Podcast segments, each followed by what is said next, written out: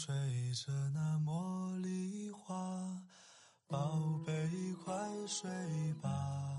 每一天，我们的生活忙碌复杂，希望此刻的你卸下全部的面具和盔甲，让心灵放个假，在快速的节奏中缓慢的生活，爱自己，爱人生。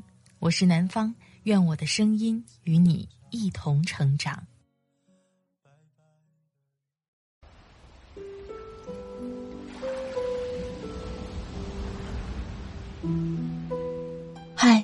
你好，这里是快节奏慢生活，我是南方。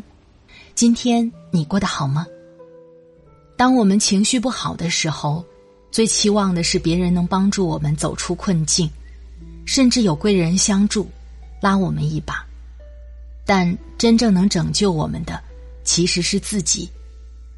强大的人就是不断的自愈，不断的让自己变得更强大而站起来的。今天把来自作者妍妍的一篇文字分享给你，希望能给你带来一点启发。我的微信公众号“听南方”也会发布节目文稿，欢迎你的关注。好了，开始今天的节目吧。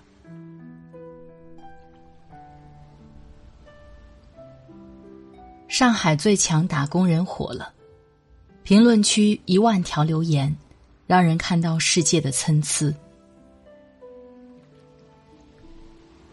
前几天看到一个沪漂姑娘的通勤视频，姑娘工作在上海，居住在昆山，每个工作日她都要用高铁跨省出勤。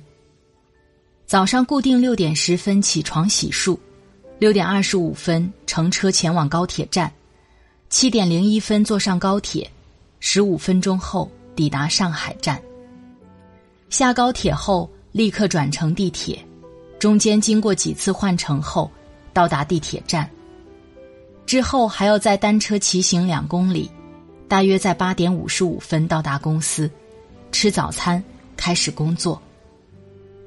六点起床，换乘四种交通工具，耗时近三小时才开启工作。等到下班，小姐姐还得再来一次。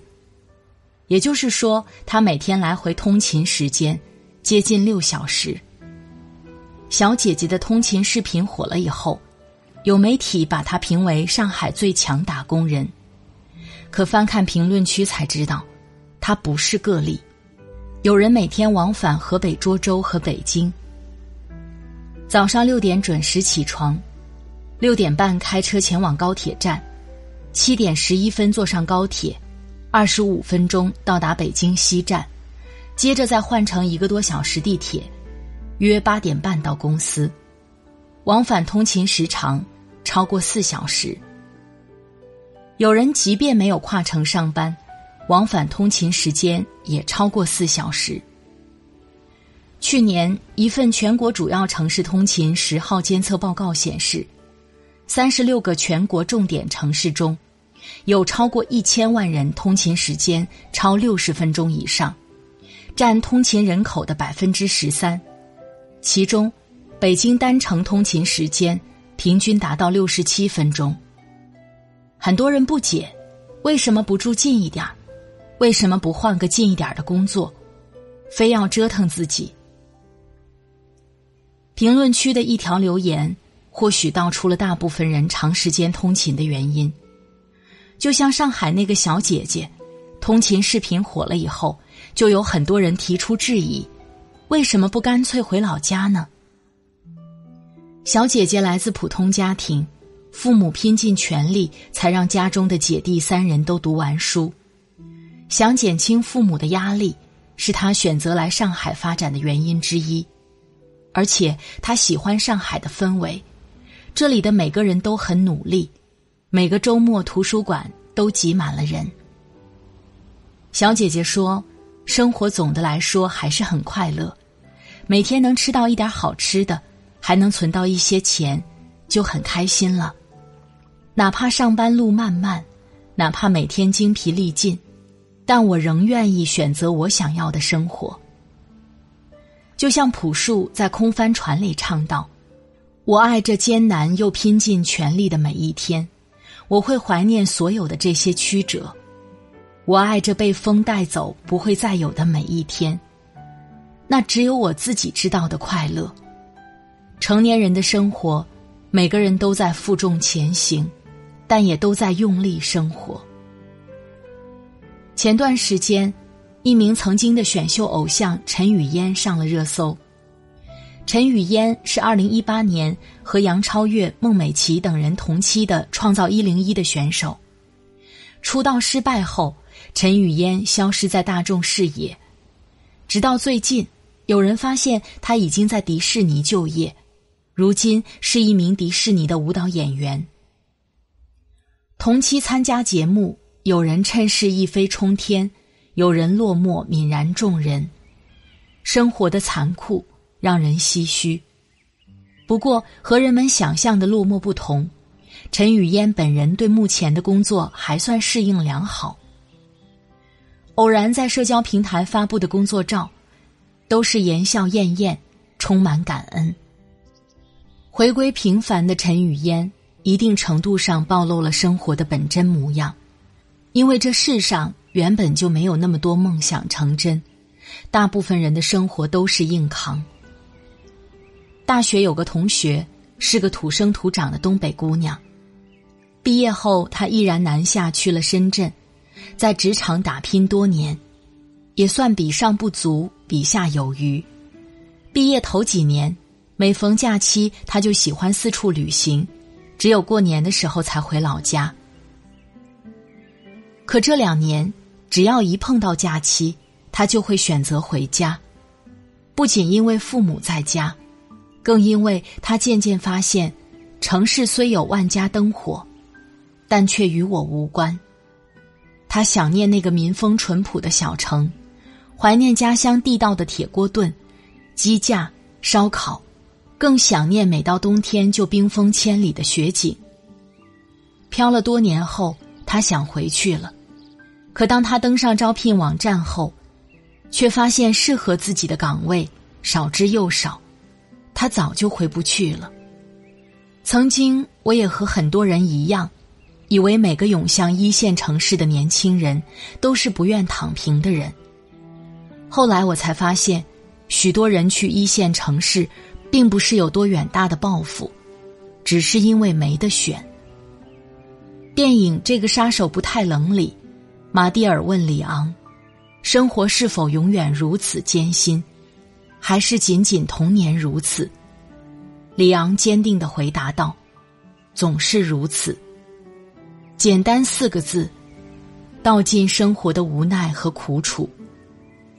真实生活没有那么多光鲜亮丽，也没有那么多月入过万。大部分人拼尽全力，也不过是为了谋生。知乎上有个网友提问：“生活中那些不如意的事。”为什么每次都只让我一个人来承受？一个回答是：你要知道，每一个学会游泳的人，依靠的都不是他人的扶持。生活实苦，但你可以选择成为自己的摆渡人。心理学家弗兰克是当年纳粹集中营的受害者，他的父母、妻子、兄弟都死于纳粹魔掌。本人也被严刑拷打，在法西斯的牢狱里，他每天看着周围的人一批接一批的被送到毒气室。刚开始，他怨天尤人，对未来充满无望感。直到有一天，他在囚室内突然意识到自己其实拥有最后自由。他认为，在任何极端环境里，人们至少会拥有一种自由。那就是选择自己态度自由。弗兰克意思是说，在一个人极端痛苦无助时，他依然可以自行决定他的人生态度。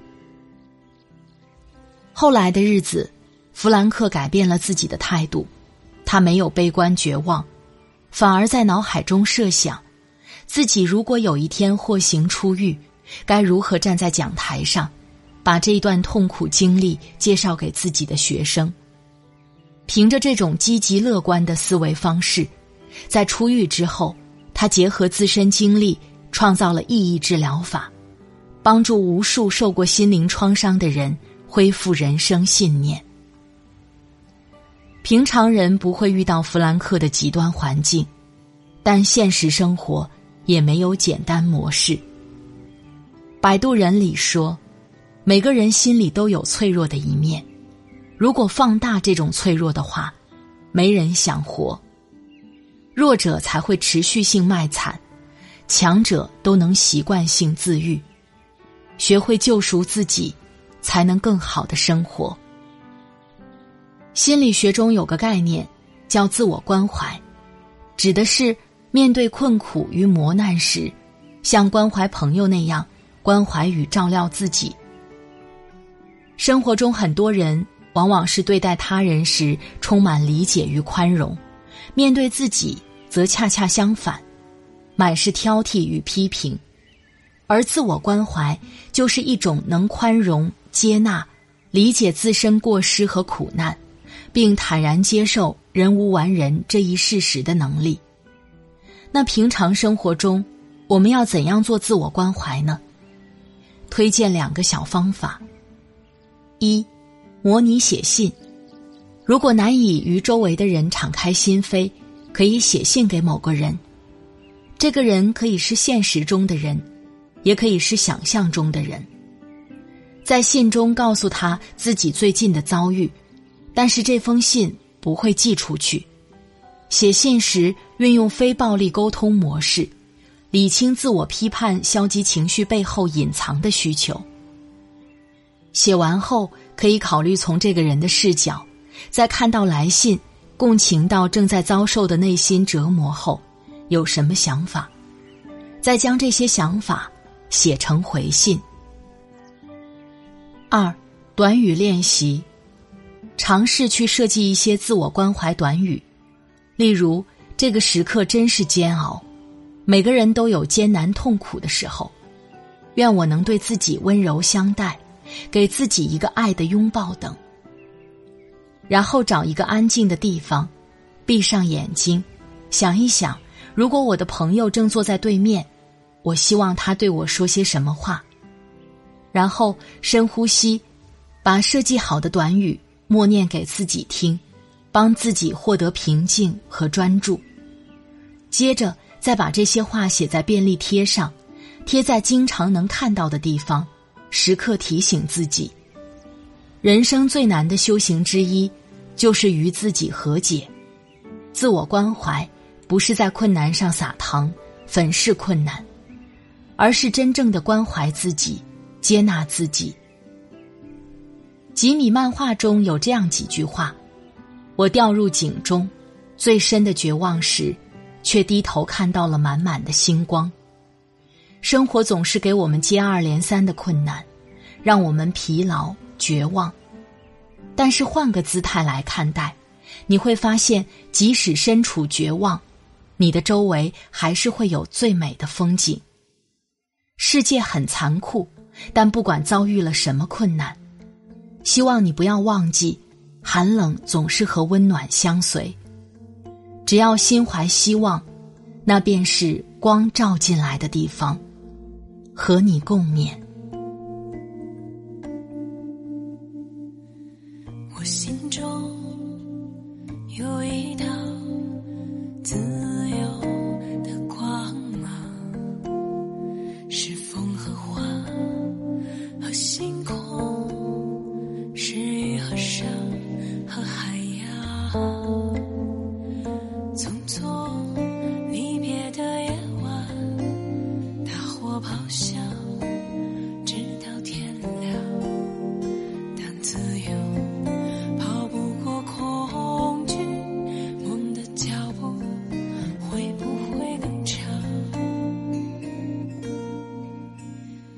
自草原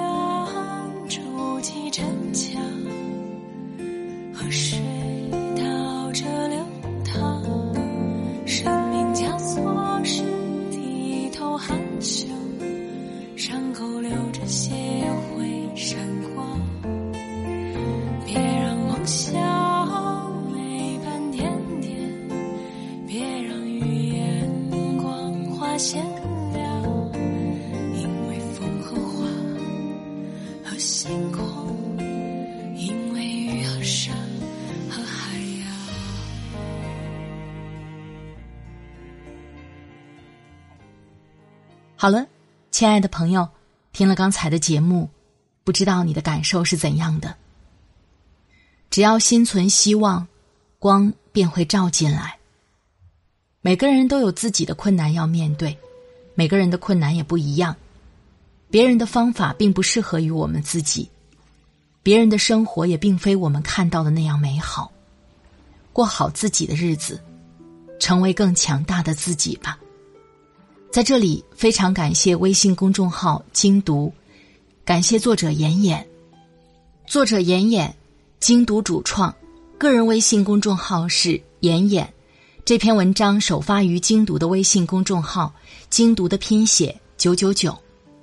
快节奏慢生活是在每周二、周五、周日的晚上更新。如果喜欢我的节目，喜欢我的声音，欢迎下载喜马拉雅 APP，搜索“快节奏慢生活”或是“南方 Darling”，关注我，第一时间收听温暖。好了，今天的节目就到这里，我们下期再会。祝你晚安，今夜好梦，拜拜。